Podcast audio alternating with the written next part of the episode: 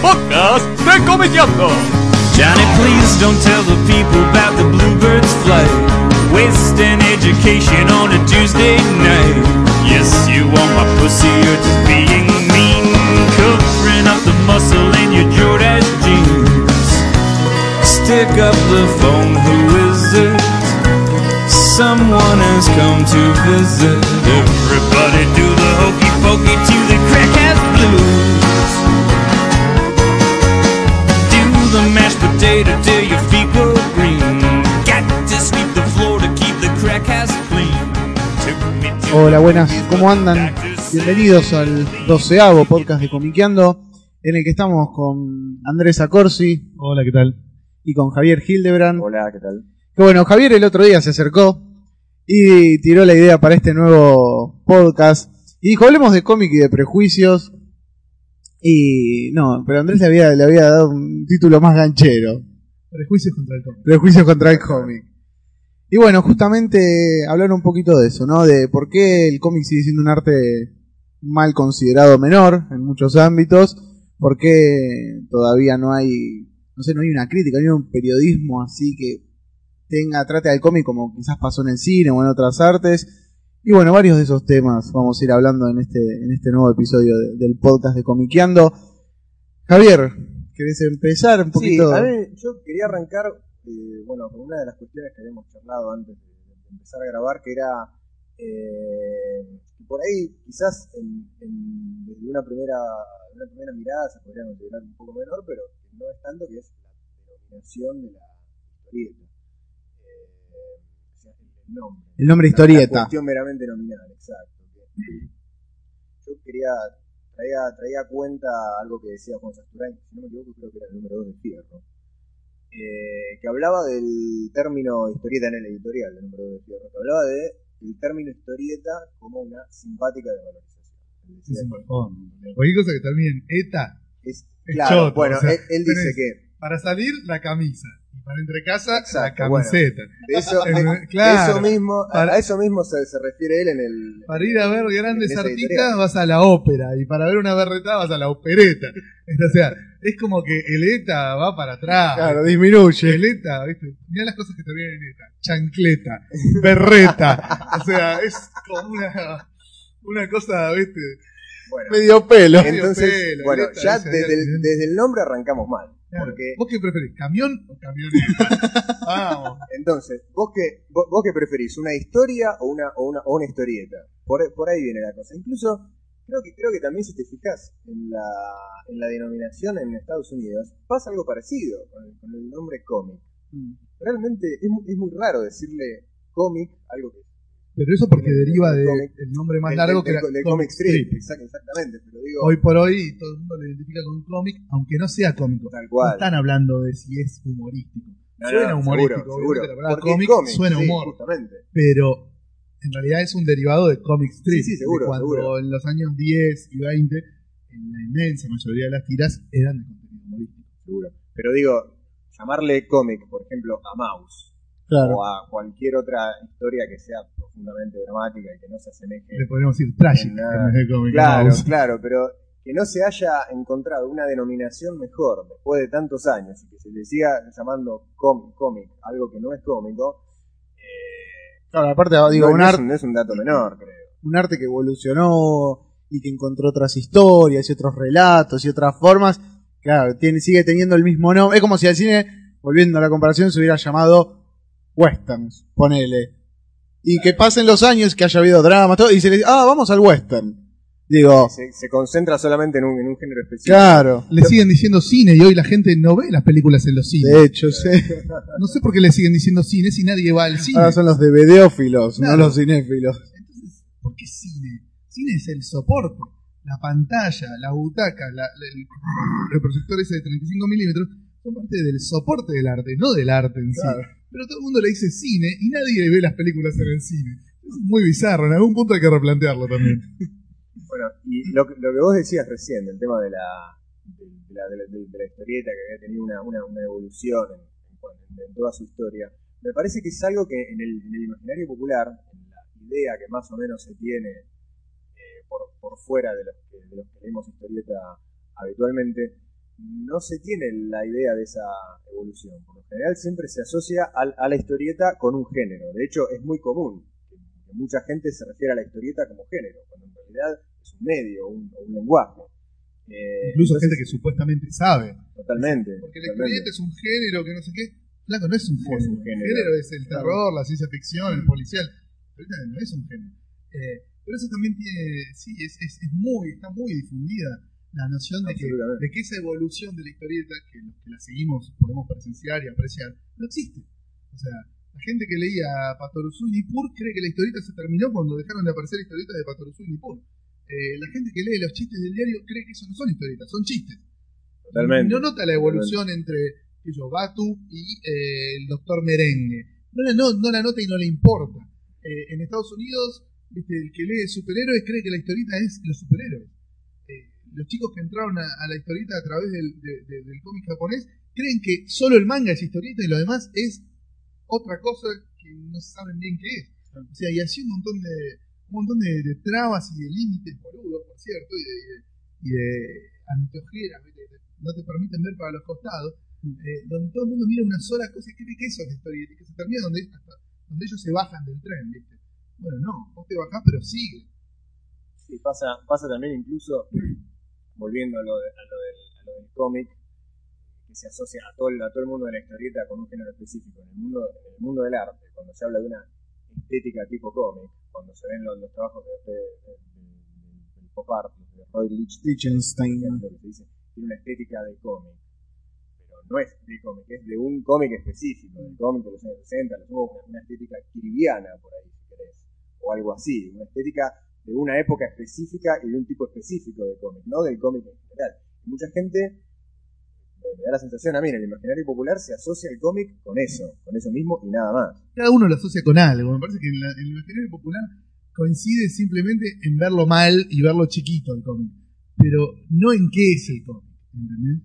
Algunos lo identificarán más con el cómic de superhéroes, otros con Mafalda y Clemente, otros con Nippur de Lagash y otros con Andás a ver qué. Pero lo cierto es que todo el mundo ve al cómic como algo mucho más acotado en cuanto a géneros, en cuanto a llegada, en cuanto a posibles temas, de lo que en realidad es. Y por supuesto en cuanto a su valor como, como medio capaz de generar obras grosas. ¿no? Sí, yo creo que el tema con el cómic está muy simplificado. Se lo simplifica. Cuando hay que hacer referencias se lo simplifica mucho y es como decías vos recién con lo de Lichtenstein. Eh, siempre se rescata una característica capaz la más obvia de un tipo de historieta, de un tipo de cómic y se resalta como que eso es la esencia. Pero también yo pensaba que me parece que en el cómic se da que cuando hay un... hay- o sea, no hay muchos públicos... O sea, el tipo que lee una historieta le gusta mucho leer esa historieta y me parece que a veces el lector de cómic le cuesta abrirse. Yo creo que eso es un fenómeno de los últimos 20 años. Porque El- el- los, los que leíamos cómics antes de 1990, leen de no todo. leíamos de todo. Sí, No sé. sí, sí, en la, en la gran mayoría sí. ¿Por qué no se conseguía? No es como ahora que está todo en todos lados. En 1985, ponele, si vos querías leer 20 revistas de historieta por mes, tenías que irte de un extremo al otro, o sea, de El Víbora a Patorucito, leyendo todo, absolutamente todo lo que cayera en tus manos para juntar 20 revistas. Hoy puedes juntar 20 revistas sin salir de la línea X-Men, porque cada título, o de la línea, no sé, Batman, porque cada uno de estos personajes tiene 12 títulos, 15 títulos más los personajes solistas que tienen sus propios títulos. O sea, leyendo muy de lo mismo, todo muy, muy, muy parecido entre sí, podés leer 20 revistas por mes. En 1985 eso era imposible. Claro, pero yo iba, iba a lo siguiente. Un lector de Columba, ¿leía La Fierro? ¿Podía, podía llegar a, a- a leer La Fierro? Eso es otra cosa. Lo que yo te digo es que el lector de historieta, ávido de consumo, leía de Fierro a Patorucito todo, incluyendo Columba, incluyendo lo poco que se conseguía de España, incluyendo las pocas revistas de superhéroes que llegaban de México, o del, no sé, cuando eh, Editorial Abril te publicaba Los Fantásticos Cuatro. Sí. ¿entendés? O sea, el, el lector de historieta ávido de consumo Claro, vos decís que había un espectro mu- mucho menor del que había ahora. Sí, sí, leía todo. seguramente. No, y acá Por supuesto éramos muy pocos. Era, sí. Imagínate, era el gueto del gueto del gueto, como contábamos el otro día cuando bueno, no sé si vos. Eh. Imagínate si, si éramos marginales los comiqueros en los 80, ¿viste? Cuando acá prácticamente, bueno, no había nada, no había convenciones, no había comiquerías, no había internet, no había forma de conocer a otros comiqueros más que yendo por ahí al Parque Rivadavia. Eh, era el gueto del gueto del gueto, como decíamos el otro día, éramos ¿viste? los mutantes extraños, eh, gays con sida, judíos, hinchas de Almirante Brown y con cuatro ojos, ¿viste? era una cosa lo más raro de lo más raro, lo más marginal, lo más discriminado del universo. eh, era, éramos lo- los comiqueros. No, No, y aparte- no había, no había ningún ámbito de reconocimiento de nada, De nada. ni de interacción con nadie, y cualquiera que te viera leyendo una historieta automáticamente te consideraba un subnormal. O sea, estábamos muy en el horno. Ahora, pero igualmente digo, claro, ante la falta de oferta, digo, apareciera lo que apareciera, era Estaba todo bueno, bienvenido, pero todo bueno. Bueno, así, así leíamos cosas que de otra forma no hubiésemos leído, ¿entendés?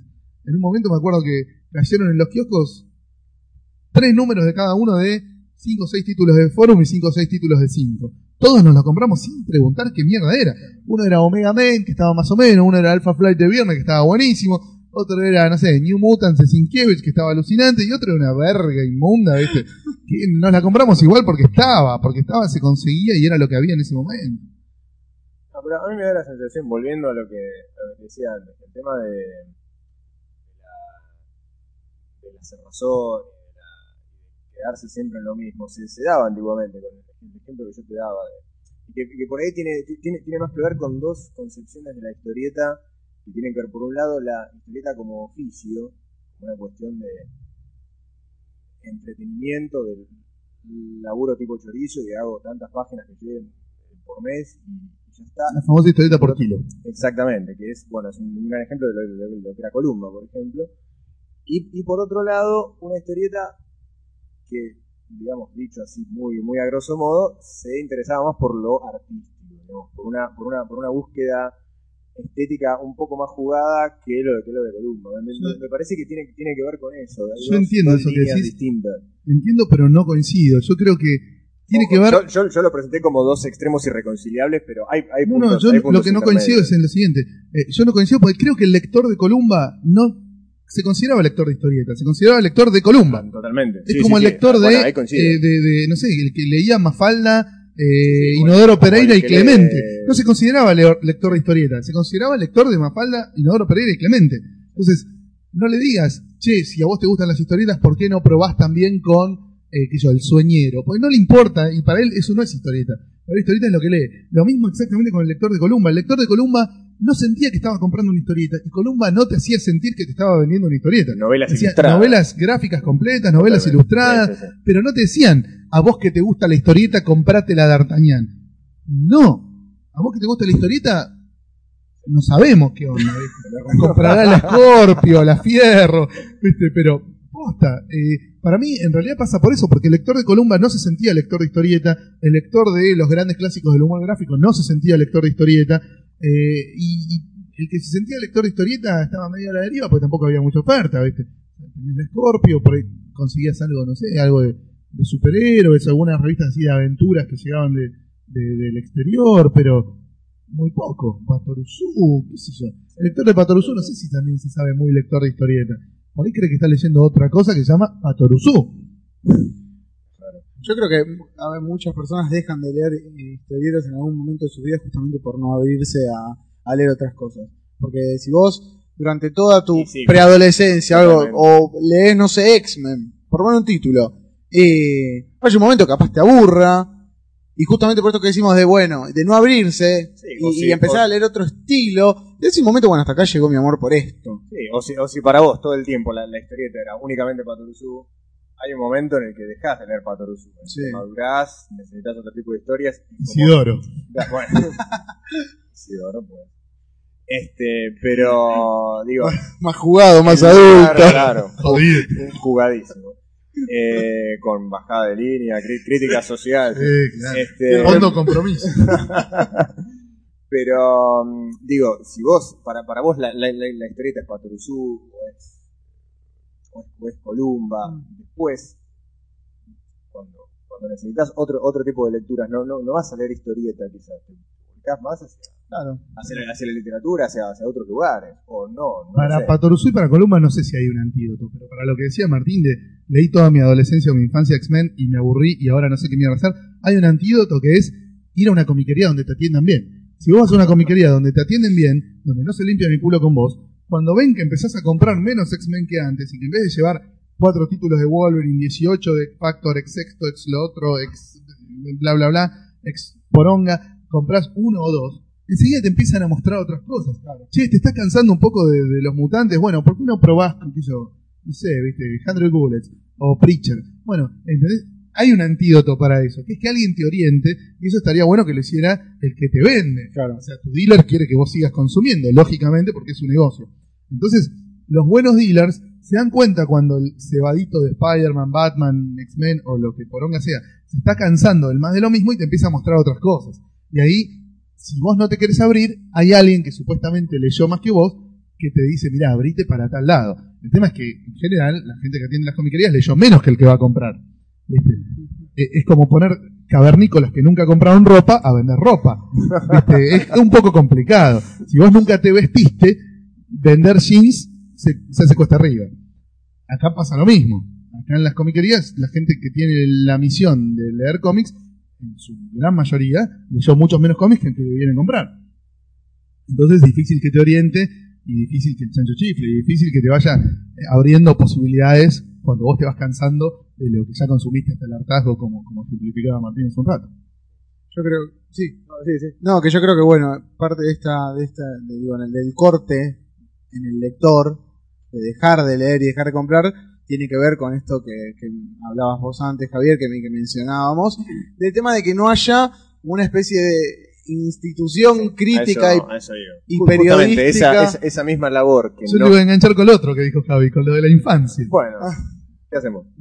¿Para dónde quieres? No, no, no, pues justamente, no, a mí, a mí me este, Se abren los caminos. sí. lo relacionaba Pero se hizo una Y de Way the Last Man. en los, los jardines de sendero que se disfruta. Eh, yo lo relacionaba justamente en la labor que no hace el vendedor de la comiquería, la, la hace el, el- el- el crítico, el que te dice, mirá, el, universo de la historieta no es solo X-Men, X Factor, y tam- también podés leer otras cosas que pueden ir más acorde con, con tu edad, con tu mentalidad, con la evolución de, de de un- de un- de uno como lector. Por eso me parece que es importante que haya una crítica, que se, que se instituya como tal, y que aparte sea, sea variada, que haya distintas miradas, eh, algunas más, más o menos académicas, más o menos eh, acordes sí, sí. a cada gusto de gusto del lector. Y eso es algo que en historietas se, ve- se vio muy poco. En, en todos estos años que hay historieta en la Argentina, no sé, yo- casi nada. A mí siempre me llamó la atención la falta de teóricos que hay en el campo de la historieta. ¿Cuántos hay? Lo, digo, hasta donde yo sé, los más ¿A nivel obvios. mundial o en- o en No, a nivel mundial, a nivel mundial. Digo, Sí, seis o siete. 6 o 7, con Will Eisner, Scott McCloud. Bordieu. Pierre.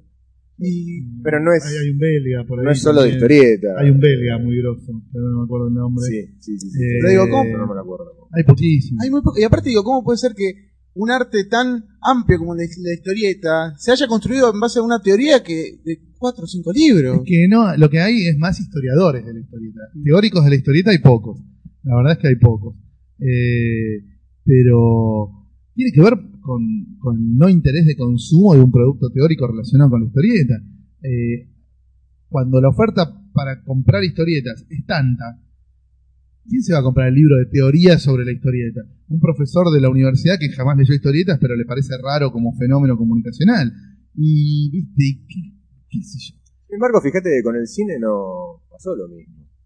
Eh, tenés también un montón de películas para ver y, y demás, y sin embargo, los, los, los teóricos y los textos Abundan. teóricos abundan. Hay Creo que muchísimo. Hay más, li- hay más libros que películas. Y bueno, en la historieta por ahí algún día se llega a eso. Yo creo que hoy hay muchos libros de historia del cómic, de historia de tal personaje, de historia de tal autor, pero es poco lo que hay de teoría realmente. No sé si es para asustarse, eh, porque además también no hay una, a ver, no hay un acuerdo en cuanto a qué tipo de teoría le hace bien a la historieta. No, no, A seguro. mí la historieta leída por semiólogo me parece una mierda. ¿eh? Yo no sería fan del cómic si le, le- me explicara un semiólogo qué es y Si cómo viene- funciona un cómic. Si viene un Humberto Eco y te empieza a explicar viñeta por viñeta. No, y dentro de todo Humberto te lo hacía llevadero y, y por ahí Steinberg te lo hacía más o menos llevadero, pero hay algunos hijos de un tren que dejaste de joder. Entonces, Pero flaco, ¿qué leíste? O sea, no es un afiche publicitario la historieta, no es un discurso de un político, no es, viste, un... Entonces, no, analizalo como lo que es, analizalo con los pies sobre la tierra, analizalo desde su mecanismo de producción, Sí, sí, desde, desde su su- identidad, desde, su, desde sus Desde la estructura misma de la, de la, de la, de la- historieta, cómo está hecha. desde la estructura de misma, desde, desde su propia Totalmente. idiosincrasia, desde su propio, desde su propio genoma, si querés. Pero no, Sí, a mí, te repito, la historieta presentada, explicada por semiólogos me parece una cagada.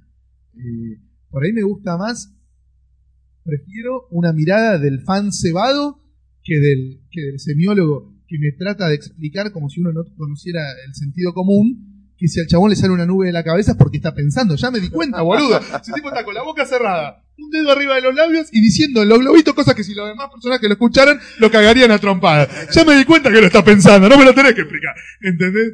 Entonces, Sí, sí. No cuando tiene, no, no tiene con sentido. la metonimia y la no sé qué poronga. O sea, es ponerle nombre complicado a lo que uno ya entendió. Yo, yo leo historietas de los tres años. De hecho, aprendí a leer a los tres años para leer historietas. No esperé que me enseñaran en el colegio, porque en mi casa tenía muchas historietas que las quería leer, entonces me enseñaron a leer con eso. Y yo, viste, a mí nadie me dio el manual para traducir de la historieta al castellano. Viste, de que si a un chabón le salen rayos de la espalda, no es que le salen rayos de la espalda, es que está corriendo y se mueve. Viste.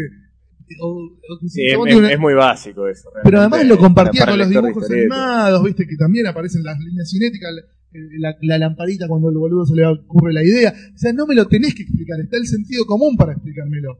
¿Entendés? Entonces también, la falta de, de material teórico sobre la historieta, de estudios teóricos, no sé si es tan grave, porque la gran mayoría de los estudios teóricos vienen de, de gente que no entendió la historieta, Claro, pero- te la trata de explicar desde lo, desde, desde lo que uno ya entendió leyéndola. Pero yo digo, digo, yo ponerle con, con teoría, quizás me refiero a textos críticos, por ejemplo, como hay en el cine, decir, no sé, como fue que hablamos antes, de Cahiers du Cinema, decir, mira, hay estos tres tipos, Hitchcock, Ford y Sí, Cox, que todas las películas hablan de lo mismo. establecen corrientes. Claro, y- y los- y ahí está la teoría del hablan de autor. algunos autores y de otros no. Sí, Claro, una- ¿por qué él, digo, no, es no, una. Pero eso lo hace la crítica, me parece, no tanto la teoría. no, pero digo, la crítica de alguna manera, crítico. Crítica de historieta hay un montón. En Estados Unidos hay años de tradición, en Francia hay años de tradición, en España un poco menos, en Italia hay un montón, pero hay crítica de historieta, e incluso en países chicos, eh, a nivel mercado hay crítica de historieta. O sea, lo que pasa es que hoy está un poco devaluada desde el momento en el que cualquier pelotudo que se mete a un foro de internet a opinar de cualquier cosa, ya está criticando una historieta, ¿entendés?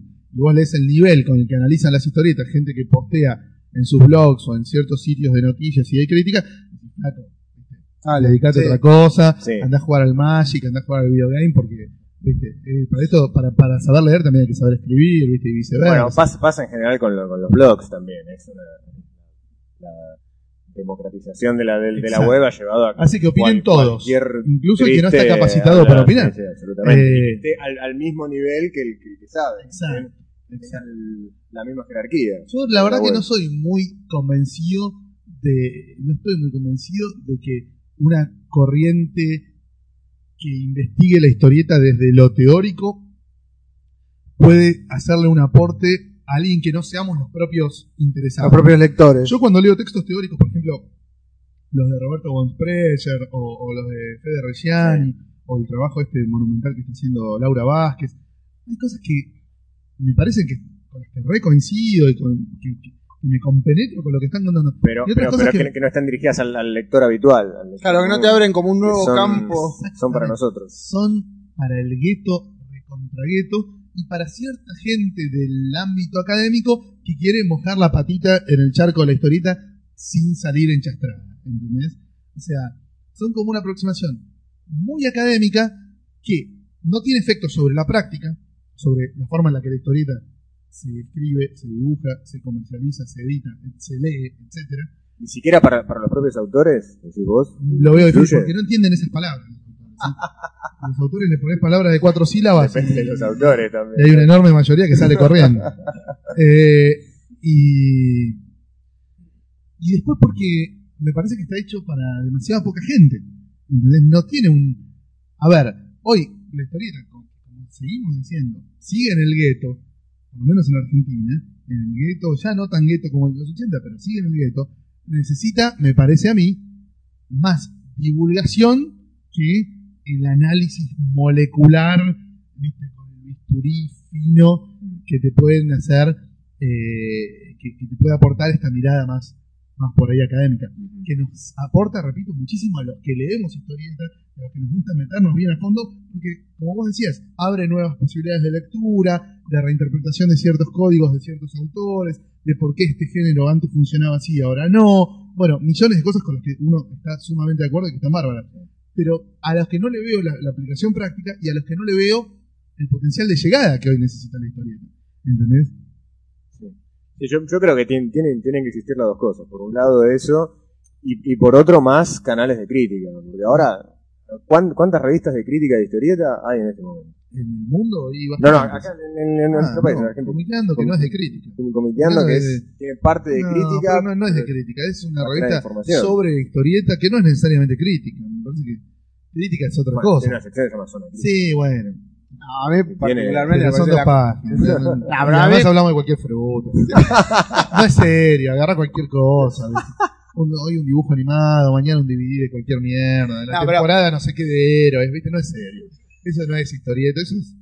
Nada, estamos, estamos bien. No, pero yo creo que la comiqueando eh, algo de crítica tiene en el momento que, digo, por- para empezar, muchas de las notas están hechas desde el amor que le profesa No, uno desde, a... desde el momento en que se hace una, una, una, una, Una valoración. valoración del material, en que Ah, vos bueno, decís, sí. esto, esto, tal, tal, tal autor, tal, Yo tal creo que- saga, yo creo tal, que en casi todas las notas- y tal otra no. En Ya, casi, to- en casi todas las notas de Comiqueando hay una mirada hay crítica sobre aquello de lo que se está hablando. A eso me refiero. Ah, bueno, no es no, solamente. eh, de- pero no de es una número revista- tal número escribió tal. Pero no es una tal. revista de crítica. No no es una revista que hace el centro en la crítica. Es Una una revista revista de de, estudio de información, de historieta, estudio más crítica. Tiene una Exacto. parte crítica como por ahí segundo. Pero es que tampoco me parece que se pueda opción. estudiar la historieta sin criticarla. O sea, no son las ruinas del Partenón la historieta, ¿entendés? Es algo que está vivo, que muta todos los días, que, que, que- que chispea, ¿entendés? Que, que late, y no la puedes estudiar como si fueras un forense. La tenés que estudiar como si fueras un sociólogo o, o un biólogo. Es algo que está vivo, que se mueve, que cambia. Eh, no, no es como, ¿viste? como analizar eh, el, el- el- el- cantar de ¿Cómo se llamaba? Ay, la puta que me. Néctar de pleitesía, ¿cómo se llama? De juglaría, esos géneros olvidados de la literatura española. Ya has elevado la Sí. conversación. La, la picaresca, qué sé yo, Claro, el de todo. Claro, pero digo, uno puede hablar de historieta como de cualquier cosa, manteniendo, digo, cierta imparcialidad. Por ejemplo, la Wizard es una revista, y para mí, de información, bueno, Es- hay un montón de intereses. por La todo lo Wizard que es una quieras. revista de promoción, una revista manijera. O sea, ¿qué tenés para manejar? Y todos estos cómics. Bueno, guita y te los manejamos. Bueno, pero me parece que, digo, si uno compara ahí, encuentra poner en la Comiqueando y en otras revistas similares, un elemento de crítica. Que si bien no es el eje, está. Sí. Es que si no haces crítica, es, es algo que vos decías en uno de los textos de la, de la papa fina de, de lo que están en la online, que si no haces crítica, es, este, todo se reduce a las, las citillas de prensa de las editoriales. Bueno, que te convencen que tal cómic es glorioso porque va por la cuarta edición.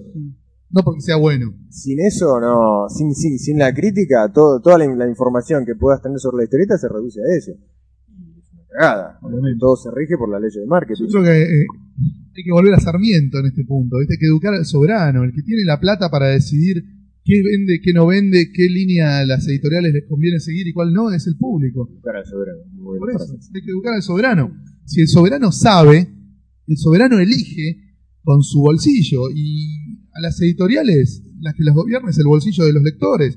No hay un fin ulterior, viste, de preservación de cierto valor artístico, ni de experimentación de nada, ni de compromiso con nada. Eh, a la editorial le sirve sacar un libro que venda bien. Entonces vos con tu billetera votás por tal o cual proyecto, por tal o cual estética, por tal o cual temática, por tal o cual formato. Entonces, si votás desde la educación y del conocimiento, vas a votar mejor que si votás desde la ignorancia. Acá está la ventaja de que no existe el voto cautivo, ni te afano el DNI, te lo devuelvo si votás por mi lista. No, no se puede hacer la trampa que se puede hacer la regalan choripanes, claro. Exacto, no te regalo un choripán para que vayas a mi acto. Pero sí eh, tenés la posibilidad de que el lector sepa discernir lo bueno de lo malo y que compre en lo posible lo bueno. O sea, orientar a la demanda No. hacia el mejor sector de la oferta. Que es lo que tratamos de hacer en Comiqueando desde 1994 cuando nos dimos cuenta que habíamos llegado a ese punto que nos parecía muy lejano 10 años antes, el que la oferta superara a la demanda. Como contábamos recién, en los 80 comprábamos cualquier mierda simplemente porque se conseguía. Para 1994 ya lo que se conseguía era muchísimo más de lo que cualquier lector promedio podía comprar y leer. Hoy, con la internet, ni hablar, Sí. porque ya hoy ni hace falta comprar. ¿Entendés? Entonces, la oferta es tan bestial, tan Sí, sí, va- gargantuesca, que más que nunca es, es imprescindible la guía de la brújula de para dónde mierda agarro. ¿Entendés? Si, si te perdés en ese en esa miasma gigantesca de historieta que hay todos los días disponibles para comprar, para leer, para, bajar, para que te presten los amigos que tienen mucho. Bueno, recién decías qué, qué es lo bueno y qué es lo malo, siempre de- desde el punto de vista de cada uno, desde el punto de vista de la crítica. Porque no, vos lo decías de una forma que de acá para acá es bueno y de acá para acá es malo. No, seguro, vos, Me- vos siempre pones en juego tu subjetividad. Cada vez que introducís un elemento crítico, Es que, es que pareciera que últimamente está mal la siempre, subjetividad. claro, ¿viste? siempre, Claro, siempre hay que aclarar. Yo hablo desde mi punto de vista. Y sí, obvio, ¿de dónde voy a hablar, Estoy hablando yo. Soy Andrés Acordi, no Benedicto XVI. Me Pero- dicen papa, pero no soy papa. Eh, ¿viste? Entonces, Pero claro, pero, pero, pero me parece que ahora es como hay, un- hay que hacer un culto a la objetividad, Objetividad. y hay que tener una especie de imparcialidad impoluta y hay que hablar desde, Sí, lo desde cual es- no, es- desde no sé dónde. lo cual que es una- es una estupidez. es una estupidez, es una sí, payasada. sí, es una estupidez. Eso es, es la ley mordaza soft. ¿Entendés? Totalmente. Es una payasada. Es obvio que lo que vos decís lo decís desde tu experiencia, desde tu gusto, desde tu opinión y desde cómo te pegó a vos el material que leíste o que viste o que lo que fuera. Eh, si yo digo que yo, la saga de Clon me parece lamentable y sale Martín Fernández Cruz a defenderla, me pega con la saga de que- y bueno, es porque, es porque tenemos Porque yo tengo paladar negro. es porque tenemos distintas No, es porque vos lo leíste a los 12 años y yo a los 30. Ah, también. Eh, Hay que volver a leerla, Martín. es porque tenemos distintas subjetividades y porque la misma obra nos puede pegar distinto, ¿entendés? Na- No, no, no hay un, un- No hay un termómetro, Exacto. digo. Pero sí hay reglas de qué hace un buen cómic y qué no hace Sí, un buen seguro. cómic. Hay, Hay un montón de cosas que tienen que ver con los con algo que vos decías hace un rato, que es la estructura misma de realización de un cómic. Si vos querés hacer un cómic con una estética realista y no sabés anatomía ni perspectiva, lo más probable es que sea una cagada. Por ahí te sale bien de pedo, por ahí, viste, le pones una cierta onda, un cierto shade que te permite conectar con el público desde otro lado, aunque tu anatomía y tu perspectiva sean un desastre. Pero si tenés una pretensión de realismo, la tenés que bancar. ¿entendés? Después no podés hacer que el, que el cuello del tipo mida un metro y medio. eh, porque queda feo, queda mal. Y así un montón de cosas que tienen que ver no es verosímil, ni siquiera. no, Estoy haciendo- pero el verosímil ya lo perdimos, por por ahí estás hablando de que yo de Spider. El verosímil no tiene nada, yo tengo que saltar por los techos tirando tela de araña de la mano. Es muy fumado. Eh, o sea, más allá del verosímil. Incluso con los guiones, ¿viste? Con cómo se construye un personaje, cómo se construye un argumento, un, plot, un- dónde están los puntos de tensión en una saga, dónde entran en juego los personajes secundarios y para qué. O sea, miles de cosas que tienen que ver con cómo se hace bien y cómo se hace mal. ¿Qué te das cuenta leyendo a los maestros? ¿entendés? No hay muchas recetas, no hay el decálogo del buen y el mal cómic, lo vas desarrollando vos desde tu gusto y sobre todo leyendo a los maestros. Si vos lees la balada del mar salado, cuando te cuentan una historieta mal contada, te das cuenta, porque leíste la balada del mar salado que está perfectamente contada, con sus momentos de acción, sus momentos de silencio, la entrada precisa y ajustada de cada personaje secundario, de cada locación, ¿entendés? No, no tiene fallas. Entonces, si vos leíste eso, que no tiene fallas, cuando ves algo que tiene fallas, te das cuenta. Te das cuenta. Es como escuchar ahora de Mode. No, flaco. En el 88 estaba bueno. Esto de ahora es una imitación chota del 88. Yo me pregunto, el lector de historieta, digo, así generalizando de manera un poco absurda, al lector de historieta, ¿le cuesta más aceptar que tal cosa que está leyendo es una mierda? Digo, porque hablando del tema de que hay- más o menos ciertas hay ciertos lineamientos que habría que respetar para hacer un buen cómic, digo, el lector de historieta le venden una y otra y otra la misma mierda, pero se la disfrazan. Digo, estábamos hablando antes de empezar a grabar el podcast de Final Crisis. Y vos estabas, digo, estabas bastante cebado. Diciendo, claro, diciendo que digo, bueno, evidentemente hicieron estos mega cruces anuales. Bueno, digo, aprendieron que el lector capaz va a querer otra cosa ya. Y ya no quiere más la misma mierda, ni countdown, ni todo eso. Digo, un, ven un truquito que viene funcionando ya de tiempos inmemoriales. Yo creo que al lector de historieta le vendés bóñiga fácil y no renuncia a la bóñiga y la sigue bancando hasta morir. Por un lado, por lo que decía Javi de su relación con las lecturas de la infancia. ¿Entendés? Si vos en la infancia te hiciste hincha. de Cariño la- al personaje. Exacto. Si te hiciste hincha de la Liga de la Justicia, andá a sacarte después la camiseta de la Liga de la Justicia para decir, ah, no, si la escribe eh, Howard Mackie no la leo más, quemo los trapos, viste, y me hago hincha de otro club. No. Si vos en la infancia sos hincha de boca, lo más probable es que a los 30 años sigas siendo hincha de boca y a los 50 también. Porque no se traiciona la camiseta. Por un lado eso. Por el otro lado, también esto de- del efecto costumbre. Vos te acostumbrás a leer algo que es flojo, que es berreta, y te acostumbras y crees que ese es el estándar. Y por alrededor aparecen, empiezan a aparecer historietas mejores que vos no ves, primero porque nadie te muestra, y segundo porque estás muy ocupado Porque leyendo no te interesa. lo que te sea. Claro. Y por otro lado, ¿por qué el lector de historieta para mi gusto es poco crítico? Porque la historieta es cara. ¿Entendés? Si la historieta valiera un peso con 50, vos terminás de leer una cosa de un peso con 50 que te pareció una mierda, decís, ¿qué mierda? Y la arrojás por la ventana del colectivo. Si lo pagaste 80 pesos, vas a decir, che, tan mal no estaba. Porque te cuesta, Te cuesta reconocer el te cuesta error. convencerte a vos mismo de que tiraste 80 pesos en algo que es una mierda. Un autoengaño te haces. Exactamente. Te haces el famoso y querido autoengaño. Autoengaño. Decís, sí, la verdad que la gorda no está tan mal. Con 5 o 6 dientes más y 35 kilos menos, se empieza a parecer a Valeria Massa. ¿Entendés? Bueno, es que es así, boludo. Es así. Si pagaste 80 pesos, no te vas a decir a vos mismo, qué pelotudo soy, tiré 80 pesos en algo que no se puede ni leer. Es muy triste. Obviamente. Es una Pero es así, es así. Cuando los cómics eran más baratos, la gente era más crítica respecto a la historieta. Hoy defendés a muerte cualquier mierda porque te Porque la costó 80 pesos. Tendría que ser como en Japón. Exacto. Japón, que tenés una, una- cantidad de historieta muy barata también. Y de hecho, lo, lo- lo que se lee en las revistas después se tira y al final te terminás comprando en tomos lo que realmente te gusta. Posta, yo llegué a la teoría de que nosotros puteamos a Gaturro, porque Gaturro es gratis. Lo leemos comprando La Nación gratis. Eh, Comprás La Nación por Batu y Jim Jam Sí. y Linears y puteas a Nick porque es gratis. Si solo tuvieras que comprar el libro de decís, Gat- que, sí, Gaturro- que si la única historieta de la Argentina fuera esa, nosotros estaríamos No, diciendo. Si está Gaturro lo vendieran en Gaturro". hardcover. Yo digo que el que se compra el librito de 22 pesos con las tiras de Gaturro debe parecer maravilloso porque pagó 22 pesos. La verdad que nunca, nunca se me había ocurrido esa comparación, pero, pero bueno, puede ser. No, La verdad que igual para, para, para mí sería muy triste. Este, Que, que el valor de, un- de una, de, un- de un- de una, obra artística sea solamente por el, Por el por el- precio. por el precio monetario, por el valor monetario, realmente es tristísimo. Es como, Ahora digo, pero bueno, eh, digo, justo salió Japón. Digo, Japón, bueno, ya sabe que todo el mundo lee, porque ahí está para todo el mundo. Y el sistema de publicación está bueno, y tiene que ver con eso, ¿no? Digo, vos te lees el, te compras el, el boom, el libro gordo, lees, esto es una mierda, esto no, y después te compras lo que te gusta. Digo, y eso permite una, una, viste, una mayor degustación. Sondeás 15 o 16 series en una antología muy barata, descartable, que nadie en su sano juicio se guarda, y cuando las 15 o 16 series que a vos te gustan van saliendo sus respectivos to- tomos recopilatorios, comprás solo eso, no el masacote. Comprás para guardar las series que te gustaron de esas que sondeaste. Está buenísimo. Sí. Como formato es, es alucinante. Hoy la gente lo hace con la internet.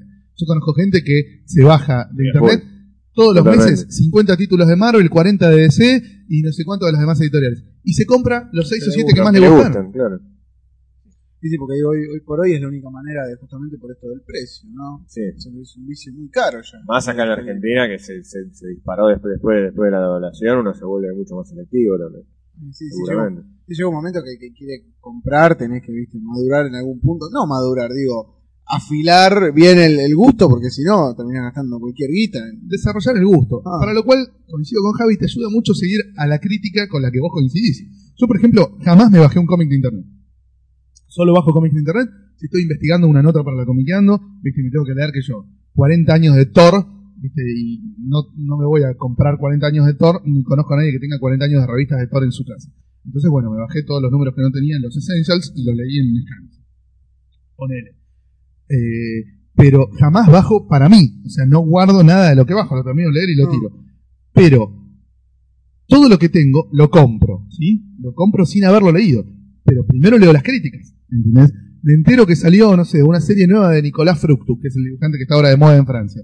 Bueno, leo las críticas de, de- de la serie de Fructus, y si los críticos con los que yo siempre tiendo a coincidir, que les gustan los mismos cómics que a mí, y por motivos parecidos, hablan a favor, me lo compro. No lo leo, no me lo bajo, nada. Lo mismo con cualquier cómic yankee, ¿viste? O cualquier manga. Eh, leo las críticas de gente con la que suelo coincidir y si esos tipos le levantan el pulgar, yo no discuto más, me lo compro y me dejo de joder. Lo más probable es que me guste. Muy rara vez me clavo siguiendo a cinco o seis Claro. críticos con los que ya sintonizás. Viste que llega un momento que con el correr del tiempo sintonizás. Por ahí también es cuestión de tiempo. Yo leo críticas de historieta en internet desde 1997, ponele, con lo cual ya encontraste tipos que no te dejan de garpe. Sí, uno se termina empezando a dar cuenta, a identificar con fulano, mengano, porque comparte Bueno, en la, gustos. en la Comiqueando Online, cuando subimos el primer listado de 10 cómics de los 100 de la década, uno puso, ustedes son mis referentes a la hora de comprar cómics, voy a, bu- a buscar todo esto y lo voy a leer. Bueno, quiere decir que en un punto, ese lector sintoniza con nuestra forma crítica de ver eh, la historieta. Entonces, sabe que de las recomendaciones que le hemos hecho no le hemos dejado en banda casi nunca, y se juega a apostarle una fichita, aunque sea bajando de internet, no pagando, para leer los cómics que nosotros destacamos como los mejores. O sea, eso está bueno, se va dando esa sintonía entre el que ya leyó y el que todavía no sabe qué mierda leer. Que tampoco puede leer todo, porque es imposible. Eso está la crítica. Volvamos a los prejuicios, pues. ¿eh? Volvemos, Sí. sí. No, quería eh, retomar, había, había salido Había- en algún momento el tema de la infancia y demás. Mm. Este, y otra, otra de las, de las cuestiones que, que quería plantear acá era el tema de la infancia como territorio casi exclusivo de la historieta. A mí me resulta bastante raro, por ejemplo, voy a, voy a tirar un ejemplo de la, bueno, de la consideración en el, en el imaginario popular que se tiene de la historieta como esa cosa de las primeras lecturas, de una, una suerte de Una lectura livianita para el una- joven, para el liviana, niño. pero, pero que después hay que, hay que trascender y pasar a las lecturas Ah. serias, a, la- a los libros como corresponde. Hay una, eh, a mí me, resultaba curioso, por ejemplo, cuando salió la, la biblioteca de historieta Clarín, que la promocionaban como volvé a leer a los viejos héroes de tu infancia, reviví las, las aventuras tales, como si, la- como si las historietas que salieran fueran todas viejas. Como si lo que vos vas a leer es algo viejo, es algo que vos leíste en tu infancia y que lo, y que lo, lo- lo de ahora no existe. Que, Superman, Spider-Man o superhéroes o lo que sea pertenece siempre, siempre al pasado. Sí, sí. Pero la Es mayoría de lo que raro. publicó Clarín era viejo. O sea, muchas veces publicaron historias recientes de personajes que están hace 40 o 50 años, pero en su mayoría, en su inmensa mayoría, publicaron de 1990 para atrás. Sí, pero fíjate que no hacen hincapié en, bueno, estos personajes sí siguen Las saliendo. mejores aventuras Mirá- de tus personajes favoritos. Claro, claro, no, no, pero no te dicen, mirá en qué, qué, qué historietas están saliendo de los personajes que vos leías cuando eras chico. Mirá que tal, tal y tal están buenas, no son una boludez. Claro, para- era, para era pibes como de decir, 10 años. relee lo que leíste. Claro, claro, es una, Sí, pero es una lectura nostálgica. Pero al mismo nada tiempo más. sacaron Maitena, Sin City, cosas que son de los 90. Pero, sí, sí, sí, pero yo, te que hablo, los leyó, los leyó de grande, pues Maitena los chicos no lo entienden. No, seguro. City creo que tampoco. pero yo te hablo desde, desde, De cómo- la comunicación. de- de la, de la promoción. La, la- Claro. la- la promoción que hacían era esa, revivía a los héroes de, la, de infancia. A mí me resulta raro, por lo menos era una pregunta que quería tirar acá, es cómo con, con tantos años de evolución, con, con tantas historietas, una historieta es gigantesco, eh, esa, toda esa evolución no llega a la, a la gente, al, al- público lector, siempre se queda con la cuestión de las primeras lecturas de la es que historia li- lineal y sen- sencilla para, para los más chicos, para los jóvenes, y el resto es una Olvidate. cosa rara, es una, es una excepción a la regla. Yo creo que hay Es que raro. hacer dos procesos ahí. Primero, en los medios masivos se tiene que instalar el concepto de que la historieta puede ser para adultos, lo cual ya es bastante cuesta arriba. Sí, en una segunda instancia se tiene que instalar que es negocio la historieta para adultos. Que ya es incluso más jodido. Pasa lo mismo con la animación, flaco. ¿Por qué acá mutilan las películas? Cualquier película que sea de dibujos animados, te la estrenan doblada en vez de subtitulada. ¿No creen que la animación es para chicos? No les entra en la cabeza que la animación pueda llegarle a un público no infantil. Entonces, eso va a ser. Yo creo que, bueno, igual, igual creo que ahora, se, digamos, con, el- con la aparición de los Simpsons y alguna- algunas series para adultos, se está cambiando un poco la Pero no te estrenan las películas muy- subtituladas. muy- Coraline muy de a no te la dieron No, no, en Coraline, cine. Millones de películas que no te las dan subtituladas. indignado que no hayan pasado un subtítulo. que después la ves en DVD y dices, ah, pero esto no es para borregos subnormales. Esto es jodido, tiene un trasfondo importante. ¿Te querés matar? A ver, eh, acá pasa con la historieta y con la animación pasa más o menos lo mismo. Hay que imponer el criterio de que también existe una animación o un cómic para adultos y además que es negocio. Tenés que imponer el criterio de que es negocio. Sí, sí, sí. que es muy difícil. Bueno, hay que ver ahora cómo le va a Sudamericana con esta movida de publicar Spiegelman y qué sé yo, pero eh, es muy difícil pensé que es un concepto para, para los retrógrados que son los medios de acá y los editores de acá, es un concepto muy fumado, muy fumado. Yo creo que tiene que ver mucho también con algo que estábamos hablando antes y es del- de, de las pocas veces que el lector madura en su gusto y de que volvemos al, al lector que lee X-Men. Yo ¿viste? creo que sí, no madura en su gusto y queda ahí. Parte, parte del problema es ese también. es Claro, ese es no, mismo, no, no sí. madura, es como la música, es como todo, ¿viste? O sea, si vos toda tu vida vas a estar escuchando rock cabeza, cuando tengas 25 años te van a decir, y vos, y sí, pues yo escuchaba el bordo. el bordo, claro, el bordo rock and roll cuando tenía 15, y es una mierda, rock es una mierda, y te queda esa imagen. Y con la historia te pasa lo mismo. So, creces, no empezaste a leer otras cosas más acordes a, a tu crecimiento, y te queda una imagen, viste, totalmente distorsionada y algo para chicos. Es que tampoco nadie se pone demasiado las pilas para vendértelo. Yo me acuerdo que en los 70, por ejemplo, sí estaba eso. Vos, ponele, te estabas cansando de, de Patoruzú y tenías en todos los kioscos a Columba que te decía, si Patoruzú te parece un poco pelotudo, vení que acá está Pepe Sánchez, que es un poco, tiene más onda, eh, ¿viste? Y después está, a partir de Pepe Sánchez empezás a descubrir por ahí a Nipur, o a Denis Martin, A Sabarese, o a Sabarese. claro. Y cuando ya eso te parecía muy fórmula y muy repetido, al lado de la de Columba estaba la Scorpio Estaba que te decía, guarda que acá está Bárbara en tetas, está Álvaro Mayor que se juega más con los guiones, tenés al Corto Maltés, tenés a Necrodamus, viste, si te gustó la onda de aventura, acá hay algo un poco más pulenta.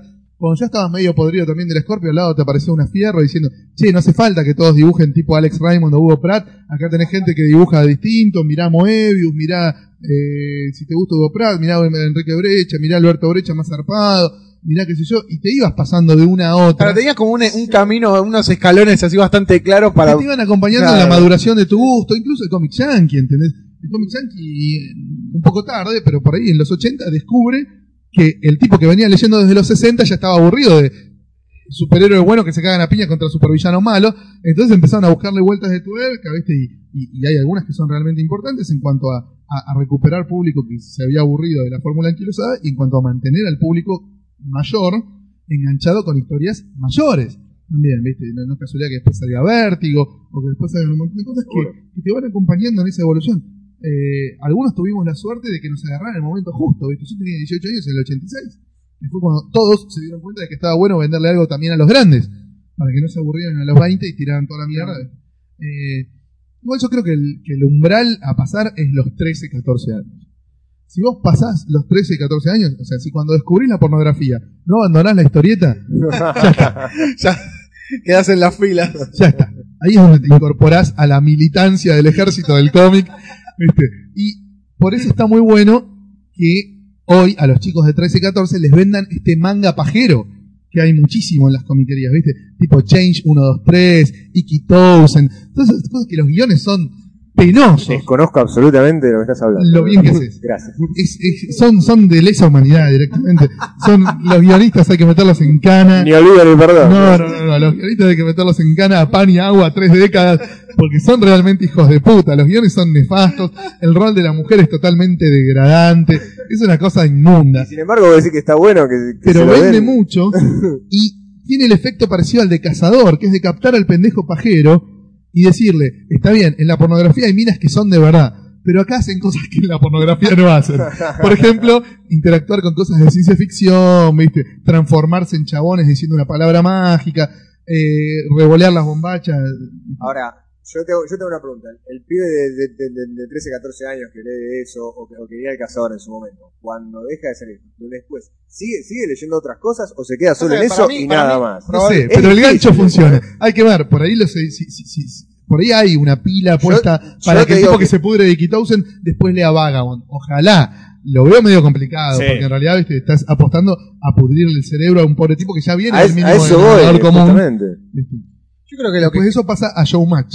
Yo creo que Vale, lo que- lo que genera eso es que se termina asqueando y se asquea del medio. Porque cree que lo único que tiene para ofrecerle es Puede eso. ser. Para puede mí, ser. lo- en, en la mayoría de los casos es eso. Y queda como algo, ¿viste? Pero bueno, el ejemplo de Cazador es muy, Sí, pero muy lo bueno. Es muy- de muy- por lo menos, ¿entendés? Por lo menos el pibe deja de, de bajar videos porno y empieza a bajar mangas eróticos. Yo prefiero Bueno. que el pibe consuma manga con bombachitas y manga con tetitas y qué sé yo, que, que consuma... Sasha Grey. Claro, Peter North y Cam- Carmela Bing. ¿viste? Ya está. O sea, es como más copado por ahí. Porque ese pibe por ahí tiene una chance de Sí, redención. era- digo, ¿Viste? De que un amigo un día le preste, qué sé yo, el bosque de las sirenas. O, o, no sé, viste, una buena, un buen manga de de, samuráis o algo. Y diga, ah, mira, es parecido al de las bombachitas, pero acá hay sangre en vez de tetas. Bueno, vamos a hablar a ver qué. porque de última día, ¿te gustan las tetas? Mira, acá hay un tipo a Manara, fíjate, ¿viste? Claro, y ahí ya, algo así. igual te vas, ¿viste? Está Del bien. 1 te vas al 9. Sí, igual creo que claro. el. Me, me da la sensación que el, el, el porcentaje de, lectores que leen eso, que después siguen leyendo historieta, es No, menor. por ahí no es muy alto. Sí, Claro, sí, para mí yo- debe ser. va- Cazador, vamos no, al uno de Cazador. sí, claro. todos los que leían Cazador en su época después hubieran pasado a seguir leyendo historieta, Sí, eso está Hoy- hoy claro. estaría, bastante- claro, el tendríamos ejemplo de una industria cazadores es bastante gráfico. Sí. No hubo una instancia de, bueno, se acabó acá el tren de cazador, pero tomá la combinación con el tren de eh, no sé, algo, de- fierro, de- sí. mongo, nada. Se acabó y se acabó. Claro. Acate y camina. Sí, además, además que justamente cuando, cuando salió Cazador era una época donde, de una gran sequía editorial en donde cerró Cazador, mm, no, casi, había casi no, no, no, no había, no había ninguna entrevista No, nadie se seguir. postulaba como, como, como No sé, continuación de te- cazador. tenías cuatro segundos por ahí, medio perdido, que duró, Sí. duró ocho, Siete. y siete, O sea, este, y nada más. Pero, y no había muchas opciones post cazador.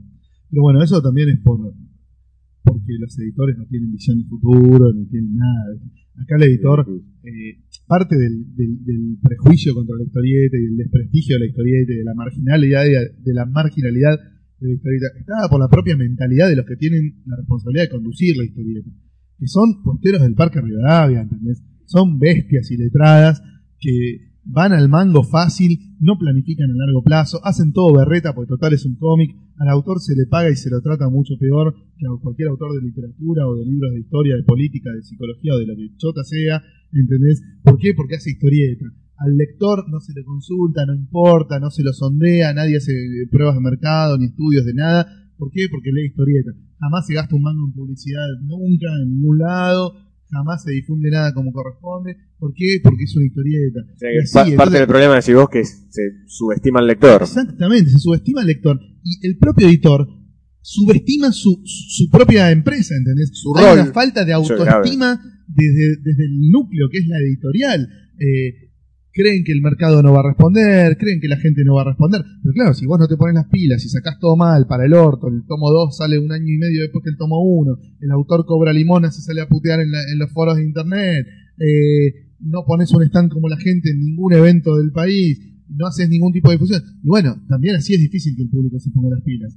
Eh, yo creo que el editor se ve a sí mismo como kiosquito miserable de 3,50, te da eso, te lo muestra, te lo hace sentir desde el producto, desde el trato al artista, desde la comunicación con el lector, y entonces el propio lector dice, ah, pero por ahí estoy comprando una garcha, porque me la, están, me la está vendiendo el kiosquero de acá a la esquina, no parece una empresa, no parece una movida editorial, no parece una industria, no parece un mercado, parecen, viste, cebaditos que tiran a ver qué pasa con productos que Es, es- puedo decir, es, es una cuestión más de, más de imagen que de otra cosa. de imagen y de estructura de laburo de editorial. seriedad de laburo también. Tampoco es casualidad que en la carrera de edición de la Facultad de Filosofía y Letras, ¿te acordás que fuimos Sí, a una sí. charla? La- los chicos que están en el último año de edición nunca escucharon una fucking palabra sobre cómo se edita una historieta, como si la historieta no existiera, como si no fuera parte del mundo editorial. Es que bueno, pasa, era, era algo, algo que hablábamos antes de arrancar, Exactamente. justamente. Como ¿Qué, si no qué hubiese historietas- tiene este mini mercado de la, de la historieta dentro del, del, del gran mercado, o más o menos mercado de la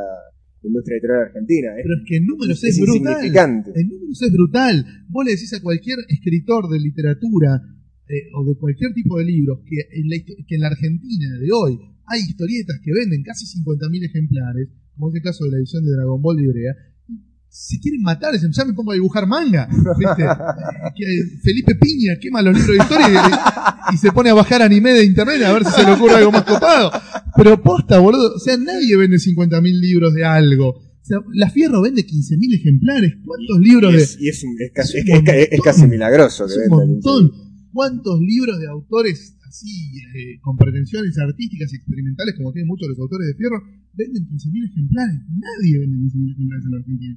Es muy jodido vender 15.000 ejemplares. Y la Fierro te los vende, está bien, con el truco de cobrarla muy barata. sí. pero viste, la historieta tiene una llegada, tiene una venta, tiene una percepción dentro de un sector del público que envidian un montón de otros sectores. ¿Viste? Cualquier mina de estas pelotudas que escriben cuentitos para chicos eh, y, y que ¿viste? tienen por ahí buenos ilustradores. Yo pasé esos cuentitos que tienen 30 páginas, 16 páginas de que valen 40 pesos en las librerías. No venden ni por error lo que vende hoy una historieta de las que más o menos le va bien, ¿entendés? No venden ni en pedo lo que vendía, no sé, Perfil en su época, lo que vende cuando, lo que vendió cuando salió el comic book del Eternauta con las continuaciones que sacó de ellos, no venden ni en pedo lo que vende Turro, no venden ni en pedo lo que vende Macanudo, ¿viste? Y- pero ni por casualidad venden eso. Y como que nadie le llama la atención y a nadie le importa eso, ¿viste? 300. No tiene repercusión. ¿Te acuerdas cuando salió 300 de Gárgola justo Sí. arriba de la película? Sí, sí, sí. ¿Sabes lo que vendió el 300 de Gárgola? Es un holocausto. ¿Vos te crees que alguien levantó una ceja y dijo, "Che, Frank Miller, ¿se podría publicar alguna otra cosa de él? Nada. Cuando Pero Clarín qué sacó su ¿no? línea de, de libros de... Ah, me acuerdo. Sí, sí, que vendía. Hubo títulos que superaron los barbaridad. 100.000 ejemplares. Pero digo, ¿eso no, qué se le atribuye? Porque digo, entonces evidentemente lo- los que manejan el mercado editorial son unos boludos. Digo, si realmente se venden esos números y digo, ¿cómo puede ser que no sigan apostando? No se entiende. Se venden esos No tiene números. explicación. Se venden esos números. Distribuís bien, publicitas bien, el producto es bueno, la exhibición en las bocas del expendio es buena. Salís en una fecha coherente con lo que estás tratando de vender. O sea, si salís hoy con el número 300 no existe. No. Con el número 300 hay que salir el mes que salió la película. Tenés que salir con Watchmen ahora, quizás. Sí. Tiene que estar- tiene que- el precio tiene que estar acorde, lo tenés que difundir bien, te tenés que mover, se tiene que hablar de lo que vos haces en los medios. O sea, no se vende solo. Tampoco es, ah, bueno, Claro, acá pero digo- está la pulenta, la pongo en el kiosco y hago un hecatón.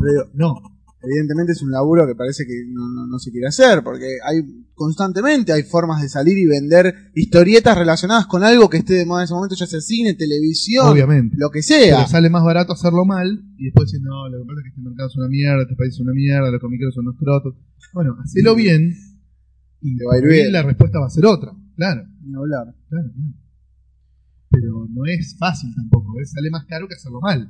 Y acá, como te decía, son posteros del parque, nadie quiere invertir, todos quieren gastar lo mínimo para, gastar, para ganar lo máximo. ¿viste? Si hoy pongo 10, me quiero llevar 30 pasado mañana. ¿viste? El largo plazo no existe. Y, Mm. y- y estamos todos, todos ahí pri- prisioneros de un vértigo que no tiene pies ni cabeza. Pero también por la propia falta de, de- de- de proyecto, ¿entendés? Falta de seriedad. Pregúntale a cualquier editorial grande, eh, no te digo Galimar, ¿viste? pero cualquier editorial grande de, de acá, o mediana, ¿cuántos años tardó en dar guita? En ser eh, rentable. Sí. ¿Cuántos Sí, años hubo que laburar poniendo o sin sacar para que después pudieran sacar? Sí, es un, es un riesgo que los, los editores de ahora no, no, no, no quieren correr. No. Prefieren el corto plazo, la berretada, el se hace lo que se puede, ¿viste? También el público está tan acostumbrado a que no haya nada, y cuando hay algo, aunque sea choto, aunque el tomo 2 Sí, salga un año y medio después, encima. aunque la traducción esté hecha por alguien que no sabe escribir en castellano, eh, después ¿viste? lo compran igual porque es lo que hay, porque es lo que se consigue barato, porque eso mismo Para hacer un aguante. también. para hacer un aguante, porque eso mismo en su edición española o yankee vale cuatro veces más, al final lo terminan comprando, ¿viste? y eso que lloran de que no es negocio, no es negocio, un poco de negocio es, porque si no, no se tampoco. Eh, pero me parece que sí, que, que hay como una falta de, de autoestima, también un poco por el hecho de que no hay ningún reconocimiento oficial, o sea, en la Argentina, que tenemos una de las tradiciones de historieta más grandes del mundo, no hay un museo de la historieta, no hay una biblioteca de la historieta, digo, a nivel nacional, Sí, sí, del Estado. No hay un, un, un mecanismo de preservación de los originales de los, de los dibujantes No, para nada. clásicos.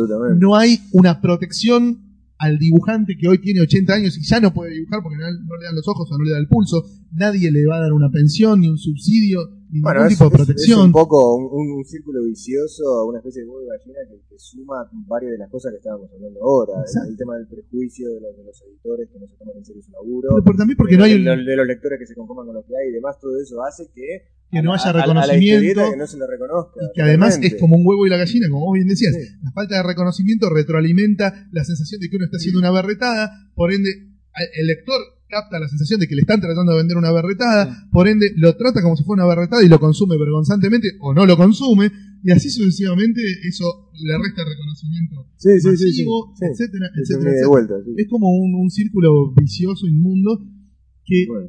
lo peor es que viajando para atrás en el tiempo se podría haber roto. Yo calculo que en los años 50, cuando acá la historieta era realmente masiva, era el medio más popular, a a la par con el cine y la radio, no existía todavía la televisión, donde las tiradas eran de millones de ejemplares, donde una revista semanal vendía 600.000 ejemplares por semana, por abajo de las patas, tranquilamente, sin hacer demasiado quilombo, donde casi todas las empresas compraban la licencia para usar a los personajes de historietas en sus afiches publicitarios. Sí, te vendían, no sé, gomina, Coca-Cola, autos, eh, utensilios de cocina con los personajes de historieta que tenían una popularidad inmensa. Ese era el momento, me parece a mí, para que desde las editoriales, absolutamente prósperas, porque se vendía lo que se vendía, desde los dibujantes, que ninguno era un muerto de hambre, sino tipos talentosos que podrían haber trascendido in- infinitamente las fronteras argentinas y no lo hicieron, que ahí se hubiesen organizado, nucleado, presionado a los gobiernos para que hubiese algún tipo de reconocimiento oficial, generar un museo, generar un salón, generar una biblioteca, preservar los originales. Pero en esa época, por ahí los tipos como que se veían a, su- a sí mismos no tanto como artistas, sino como Yo creo, exactamente. Sí, Entonces, sí, por ahí. Era Había, como que el tornero dijera, había "Ah, una el- concepción el totalmente- museo de la tornería. Es ¿ves? que ha- había, había una concepción totalmente diferente de la historieta y era lo que, lo, lo- lo que yo mencionaba al principio, los dos, los dos polos opuestos, por un lado la historieta como entretenimiento y, pa- y para el que la hacía como un oficio, como un oficio, como puede ser un, un carpintero, un, este, un tornero o lo que sea, La- y por otro lado la de la visión historieta infantil artística también. también. la- bueno, y por otro lado la, visión más artística, si se quiere, del, es del- laburo que está haciendo, que es muy es posterior. posterior, que Sí, coincide sí. Con, con la época en la que ya las historietas no eran masivas en sus ventas. Absolutamente. Sí, sí. Eh, pero bueno, Es yo me imagino ese what if, ¿viste? Ese what if en los 50 se hubiesen puesto las pilas para presionar a los gobiernos, por lo menos el gobierno de Argentina, que era entonces, bueno, Perón, Fron- Frondizi o quien sea, para ponerse las pilas con eso, ¿entendés? Para, para empezar a darle el reconocimiento oficial a la historieta, preservarla, cuidarla, mostrarla, enorgullecernos, que el propio Estado articule la exportación de la historieta a los otros países. ¿Viste? ¿Por qué hoy la historieta se exporta de Querusa? Los dibujantes viajan, arman sus contactos o los arman por internet y la historieta se exporta por mail, ¿viste? sin dejarle nada al fisco. Es un recurso enorme la historieta, la cantidad de autores argentinos que están publicando afuera. No me estoy metiendo con sus bolsillos, chicos, no quiero que la FIP comparta con ustedes lo que les paga Marvel. Quédense tranquilos, no me vengan a buscar con las antorchas, está todo bien, sigan luqueando. Pero digo, ¿no estaría bueno que el propio Estado promocionara la historieta argentina en los mercados donde se edita mucha historieta extranjera para que se abran a recibir y a editar el producto nacional? O sea, ¿por qué solo tienen que hacer los autores, sus agentes o nadie? Digo, me parece que Lo que estás diciendo es algo tan parecido a la ciencia ficción en este momento Claro. que no me lo puedo imaginar. Cual. Pero ¿sabés por qué? Porque tenemos ese complejo pelotudo de falta de autoestima, de que nos creemos que esto es una mierda, de que nos creemos que esto nunca va a dar guita, que esto nunca va a ser importante, que esto no puede, no tiene relevancia, que esto a nadie le importa. Las pelotas. Si uno ve la guita que maneja la historieta a nivel mundial, y no hace falta que nos metamos con Japón, donde el cómic argentino no lo van a entender. En Francia o en Estados Unidos. sí. obvio, eh, nos vamos a dar cuenta de que industria. estamos hablando de una verdadera industria. O sea, la historieta argentina se publica en Turquía y en Croacia y en Grecia. Entonces, ¿por qué eso no existe? ¿Por qué no importa cuando Rizzo gana un premio en Estados Unidos? ¿O cuando Agrimbau gana un premio en España? ¿O cuando Altuna gana un premio en Italia? ¿Por qué no importa eso? E importa que un tenista choto ganó un partido en Flashing Meadow contra el número 85 del ranking mundial. O sea, ¿por qué importa eso y no lo otro? ¿Entendés? No es parte de, de la cultura, no es parte de nuestra vida, no es parte de nada que un argentino es número uno en algún mercado extranjero publicando historietas. O sea, todo eso está como oculto, como tapado, como que no son- importa. Pasa que son, son muchos factores y que Ah, exceden, exceden totalmente a la, al, al, al mundo de la historieta. Tiene que ver con prácticas culturales también y demás que vienen desde hace mucho tiempo. Tiene que ver con hoy los son prejuicios contra el cómic. casi Ah, por eso lo estamos contando. Pero tiene que ver con los prejuicios contra el cómic. Pareciera que esto no importa, pareciera que esto es gilada, pareciera que esto es una boludez, pareciera que esto no da guita, que esto no da chapa, que esto no da nada. Y bueno, culturalmente Sí. habrá que pelear por un lugar más importante. Bueno, Pero también pasa por convencernos de ese lugar. sí, ni hablar. Porque para pelear primero tenés que estar convencido. Y acá no somos muchos los que estamos convencidos de a dónde puede llegar la historieta. Eh, en Latinoamérica en general te digo esto, no solo en Argentina.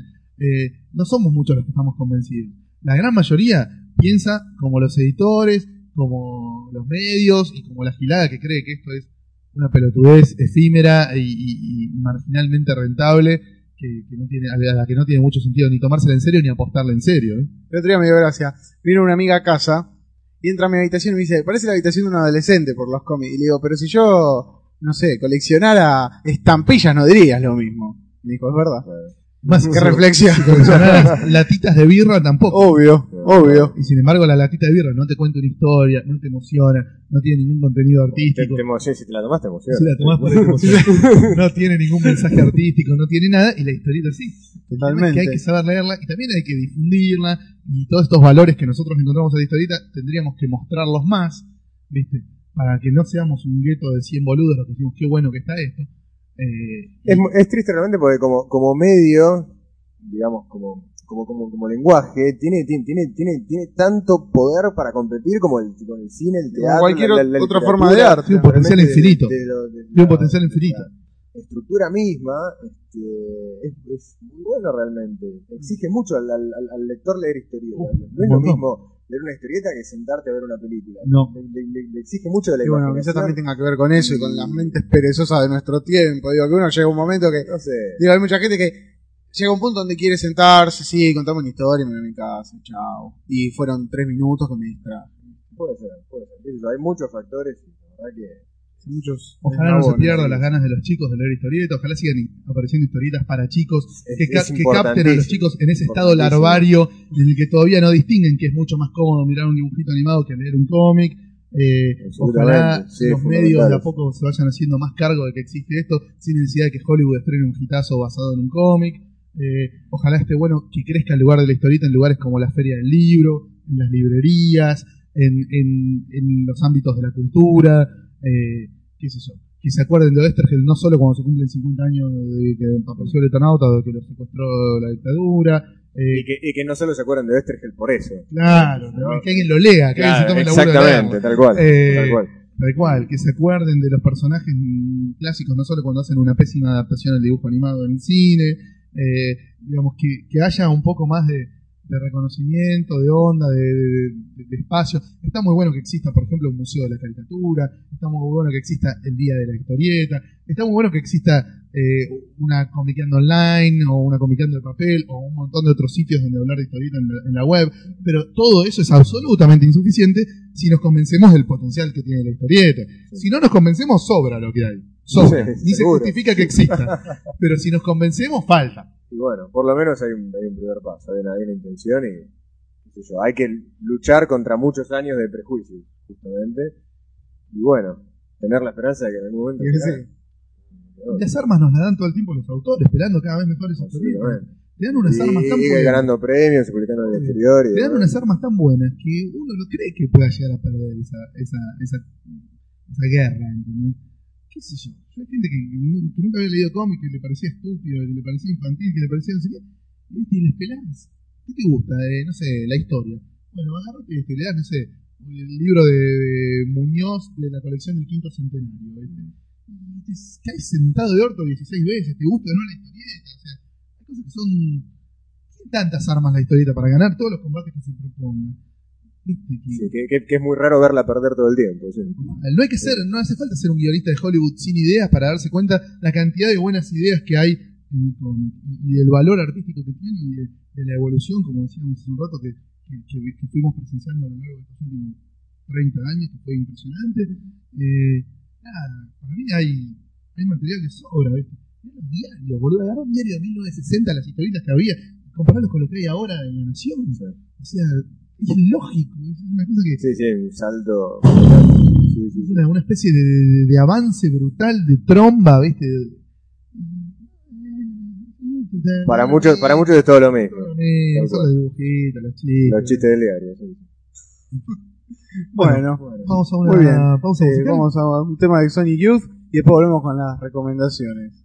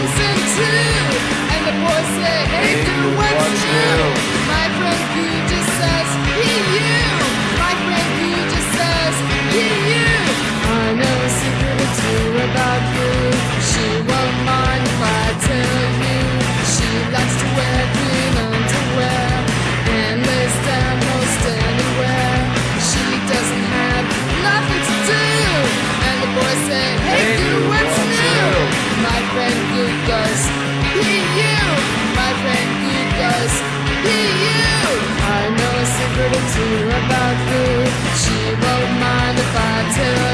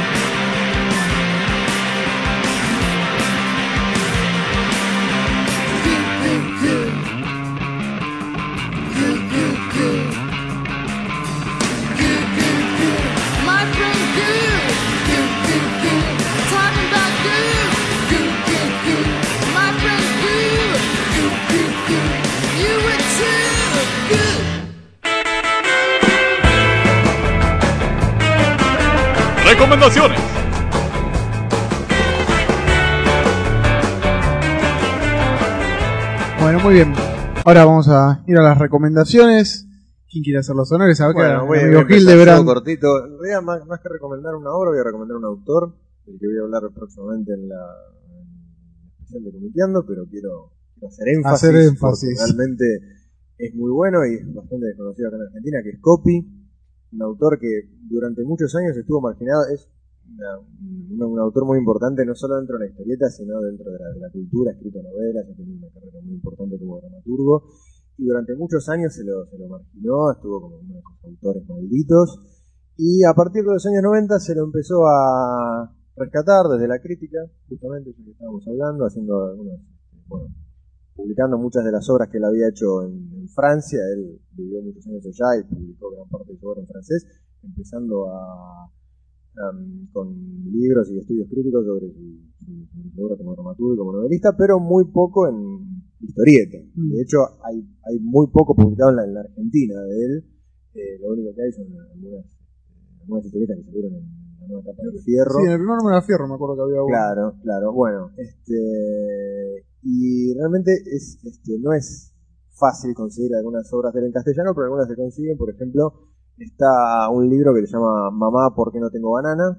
que se publicó, no, no recuerdo la, la- la- la editorial, no sé si me podés ayudar, que se publicó junto con un libro de Razer, eh, que bueno, se, se, se consigue en algunas librerías acá, junto con, con un libro de Razer está ese libro de Mamá, porque no tengo banana, y también pueden conseguirla, no, no es muy fácil de conseguir, pero la, la pueden buscar, la edición de anagrama de la- las viejas putas. Sí. Eh, El baile de las locas también está. El baile, el baile de las locas es una, es una novela. Sí, sí, sí, sí, es si una no mal novela. recuerda. Sí, sí, sí. Este, pero realmente es un autor muy interesante, muy, muy particular, con un humor muy sutil, con una ironía increíble. Una narrativa más parecida a la del teatro. A la del la teatro, tal cual, justamente. De hecho, él lo, lo, lo, lo, lo- lo primero que hace, sus primeros trabajos son una historieta y a partir de él después desarrolla toda su obra en el teatro. Como que fusiona los dos lenguajes. ¿viste? Hace una historieta teatral. E- Exactamente. Bueno, es un autor muy interesante y del que realmente a mí, a mí me fascina y recomiendo fervientemente que hagan esfuerzos por, por conseguir el, el laburo de él mientras esperamos alguna revisión del libro acá de, de los trabajos de Copa. Bueno, esperemos, esperemos. Andrés, Eh, yo leí mucho últimamente. Me quiero centrar en tres cosas. ¿puede ser? sí, sí. Una que me gustó mucho es la primera saga de Northlanders, la que se llama Splendor Return, de Brian Wood y David Gianfelice, guionista yankee que viene del indie y que ahora la está rompiendo en vértigo, y eh, dibujante italiano, con bastante influencia de la historieta argentina, como la mayoría de los, de los autores italianos. Northlanders es una historieta de vikingos, pero real. O sea, no son los vikingos de Robin ¿entendés? Son los vikingos de Brian Wood. O sea, acá los tipos en invierno se cagan de frío, eh, se cortan la cabeza a hachazos, no tienen ningún reparo, y viven en la realidad de los vikingos, no en el chamullo Sí. legendario de los vikingos. Es como el western spaghetti aplicado a, a lo que fue el verdadero oeste, ¿viste? Sí, sí, sí. que era el cine de Hollywood de los 40 y 50, bueno. Esa, esa, Baja, esa- baja un poco la tierra todo el mito épico, nos- vuelve más la realista. de los vikingos, donde los ves ensuciarse, Ah. ¿viste? con las botas ensu- eh, sucias, como el, como el western spaghetti, pero aplicado, bueno, Eso-. ¿Hace mucho se empezó? Eh, va por el número 15, Claro, hace 16, poquito. que Pepe Rock recopila los primeros 8. Es realmente muy, muy bueno. No les quiero contar de qué se trata. Parece, por momentos parece una historieta que podría haber escrito Robin Hood Sí. pero a un nivel muy jugado, muy adulto. También, viste, acá hay un tipo al que, a cuya familia se la empomaron, los cagaron a todos, el tipo tiene que volver a su pueblo, a recuperar su legado, su tradición, de manos de un tirano. Tiene mucho que ver con los personajes de Robin, pero tocado de, de otra óptica, ¿no? Con mucha crueldad, sangre, sexo, está muy bueno. Eh, muy real, ¿viste? Lo sentí.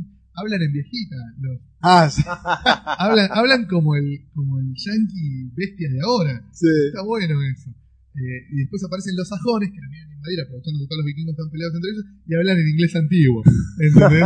Para marcar la diferencia entre quiénes eran los finos y quiénes eran los bestias. Ah, digo, para el que no está mucho, muy ducho en inglés, digo, debe ser una Claro, de pronto flor de tarea. los sajones y los sajones hablan como Shakespeare. ¿entendés? Claro, Hablan de una manera más refinada. Exacto. Eh, y los vikingos son, viste, la barra brava de Nueva Chicago, es una cosa salvaje. Viste, claro. Eh, me gustó mucho. Después otro cómic de Vértigo que no es que ya me gustó, sino que me partió el ojete. ¿Viste esos cómics que te dejan mal de lo buenos que están?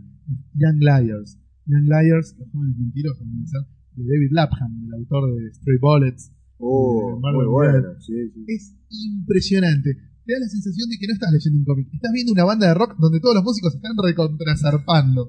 Es impresionante Young Liars. Tiene todo el ritmo. Tiene eh, todo tipo de drogas, heroína, cocaína, pastillas, faso.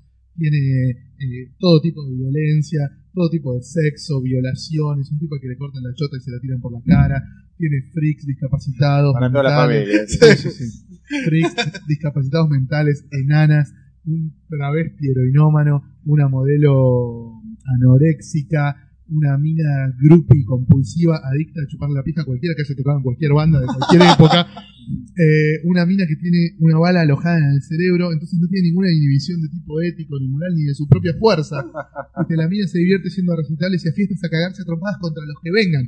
Como no mide la fuerza y no mide el peligro, se agarra a trompadas y gana, pero no porque tenga superpoderes, es porque no mide la fuerza. ¿no? Bueno, hay homenajes a David Bowie, de hecho los malos se llaman los Aliens, Alien Spiders from Mars. Eh, y además, mucho de lo que te cuentan es mentira, porque se llama Young Liars.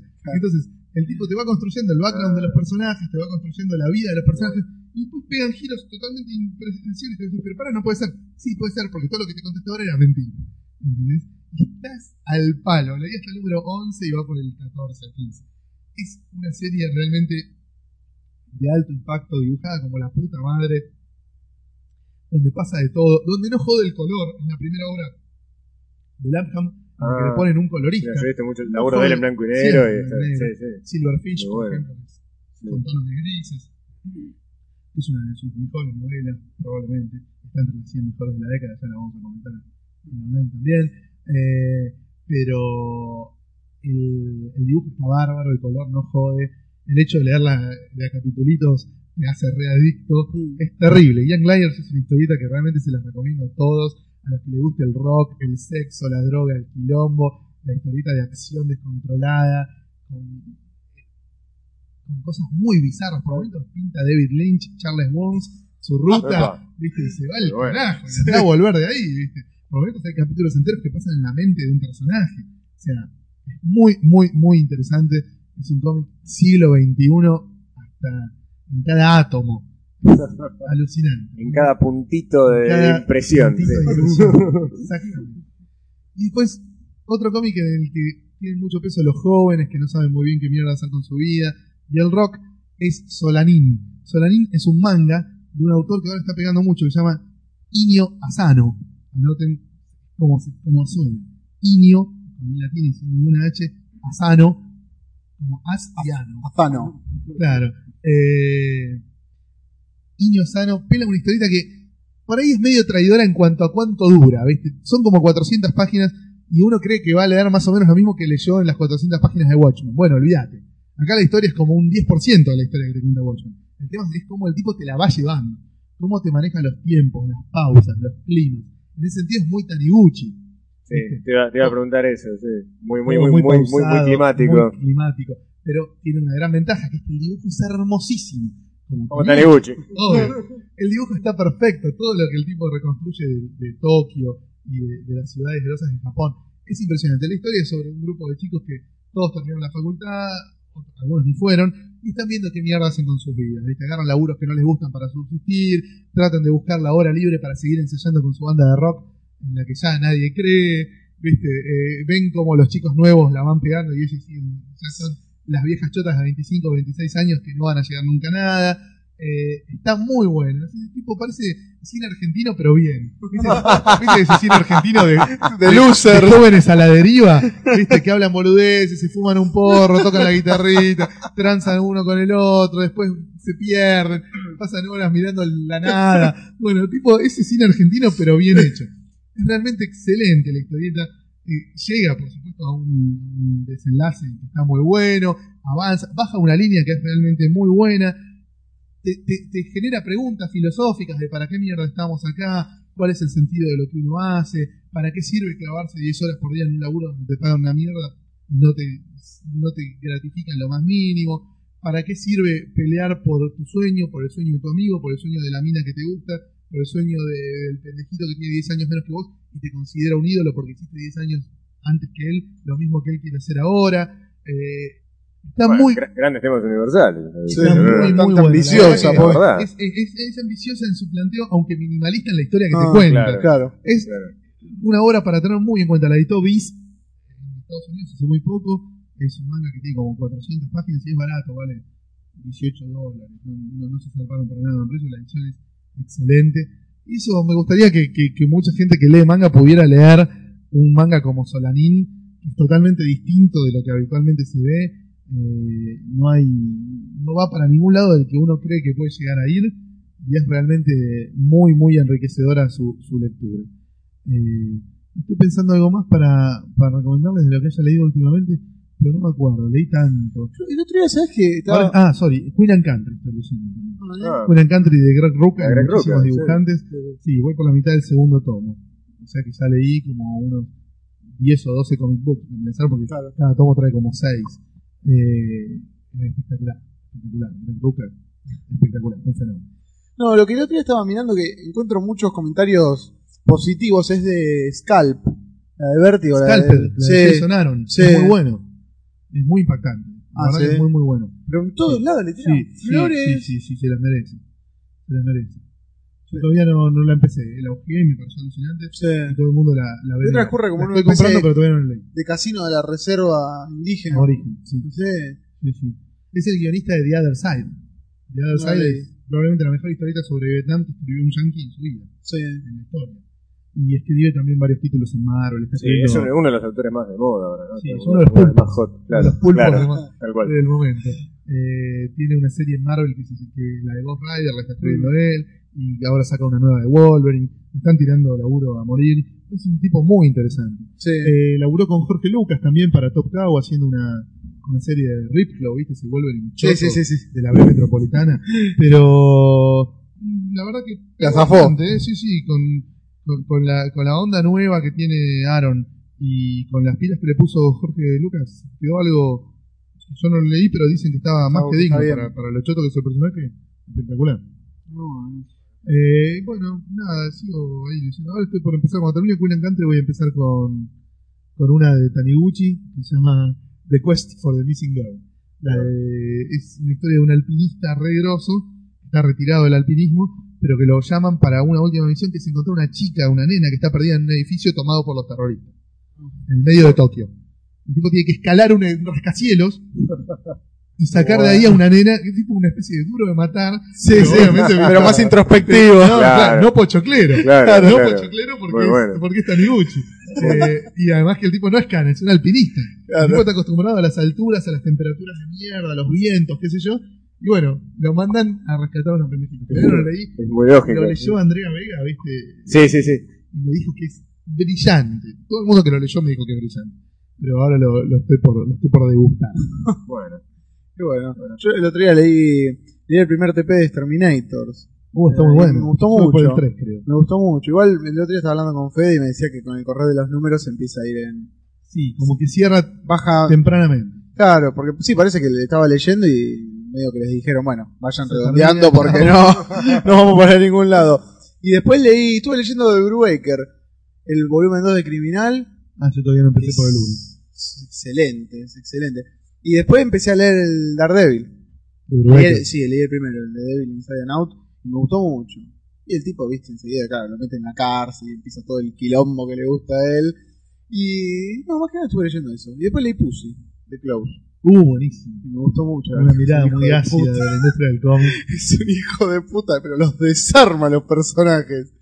Eh, también me gustó mucho. Ahora estoy por empezar a leer como un guante. Uh, la que Velvet Glove Sí. Casting Iron. Sí, La novela clásica de Sí. la que lo hizo famoso. sí, sí. sí. Igual para mí lo mejor es David Bowie. ¿eh? De todo lo que leí de Close, lo que más me Sí, gustó a mí es me David mucho también. Me parece que es como su obra. Mejor que la que Velvet Glove, mejor que, mejor que Ghost Que World, Ghost World. incluso. Que Ghost World por ahí tiene más prensa. Sí. Pero David Boring me pareció mejor. Lo que pasa es que en Ghost World, por el tema de la película, es como que se sobredimensionó. Sí, sí, claro. Igual esta a mí me gusta mucho. Como que se Me gusta una especie de referente generacional, Sí. ¿viste? Pero David Boring como obra de autor me parece más, más sólida. Mm. Más, más, más larga, ¿no? Tiene ¿Qué fue? ¿De qué? ¿De, la- de las últimas que hizo? Y es del 2001, 2002, por ahí. No, hizo cosas posteriores. Ice Haven, Caricature, eso es posterior. ¿Caricatura es bueno? No leí. ¿No? Eh, pero David Boring es brillante. Sí. Sí, y, tipo, genera, en ese en David Boring también hay como unos climas, viste, que están, están muy pautados. Como el tipo genera. Tiene unos diálogos increíbles David Boring. En un momento le dice a una mina, la mina no sé qué comentario el choto hace, el tipo dice, uy, me calientan las minas con tendencias fascistas. Y la mina le dice, a mí me vas a amar, yo soy casi una genocida. No, tiene unas frases, boludo. David Boring tiene unas frases. La mala leche que tiene, ese hijo de puta. Y después leí el primer libro de Locas que editaron. Uh, Ah, hermanos Hernández. de Sí. 400 y pico de páginas. No, no, leí, no, no, uno español. Ah, Pero. no tiene gracia en castellano la. ¿No? No, no, no, porque la gracia es que ellos hablan medio en castellano. Claro, bueno, todo el tiempo hablan dice. solo en castellano no estaban muy claro. copados. Claro, eh, todo el tiempo decían, en la edición española dice acá, en el castellano el original, en español el original, en Claro. español el original. No, no, pero está bueno además porque hablan con la jerga de, de la costa oeste de los 80, que es muy particular también. No, no es. No, no, no, no dicen polla, polla, cojones y gilipollas. No, no. Pero yo no sé cómo será la edición, porque estos libros, cada libro tiene creo 270 páginas. Y los grandotes yankees traen como 500. No sé bien cómo habrán hecho la, la división. Hay que ver. Yo eso lo compré en revistas en su momento y me resisto a lograr las revistas por una cuestión de cariño. Claro. Pero en algún punto sí me gustaría tener los libros. son, por unos libros como mega 500. recopilatorios. Sí. Así que bueno. Bueno, en fin. Hemos llegado al final. Bueno, les podemos adelantar para los primeros días de mayo el especial de Comiqueando de los 15 años. ¿sí? Tapa de eh, tapa de Wolverine. Wolverine. Que sale más o menos una semana después de la peli. Qué quilombo con Eh, Wolverine.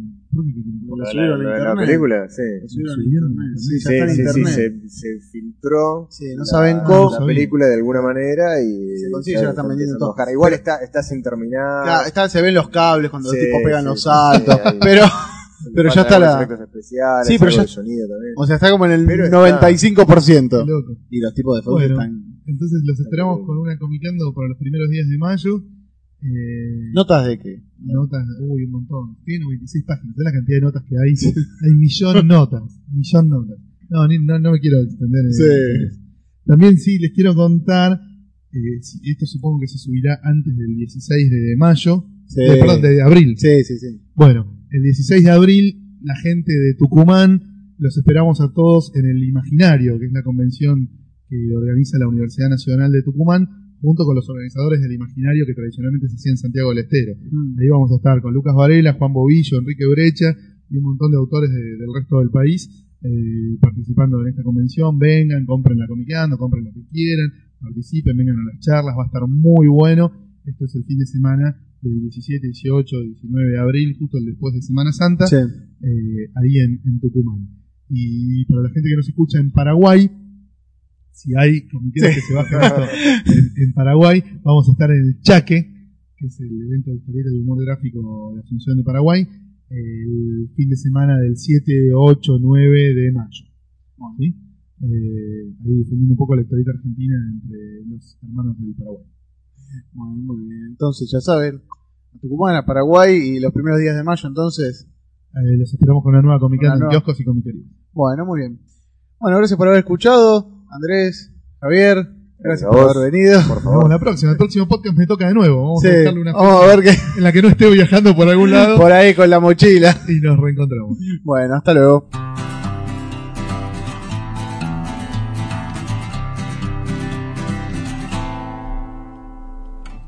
If you want me to, I can hang round with you. If I only knew that's what you're into. You and him, him and you. If that's what you're into, him hanging round, around you, you're hanging round, yeah, you're there too. And if you want me to, I will take off all my clothes for you. I'll take off all my clothes for you. If that's what you're into.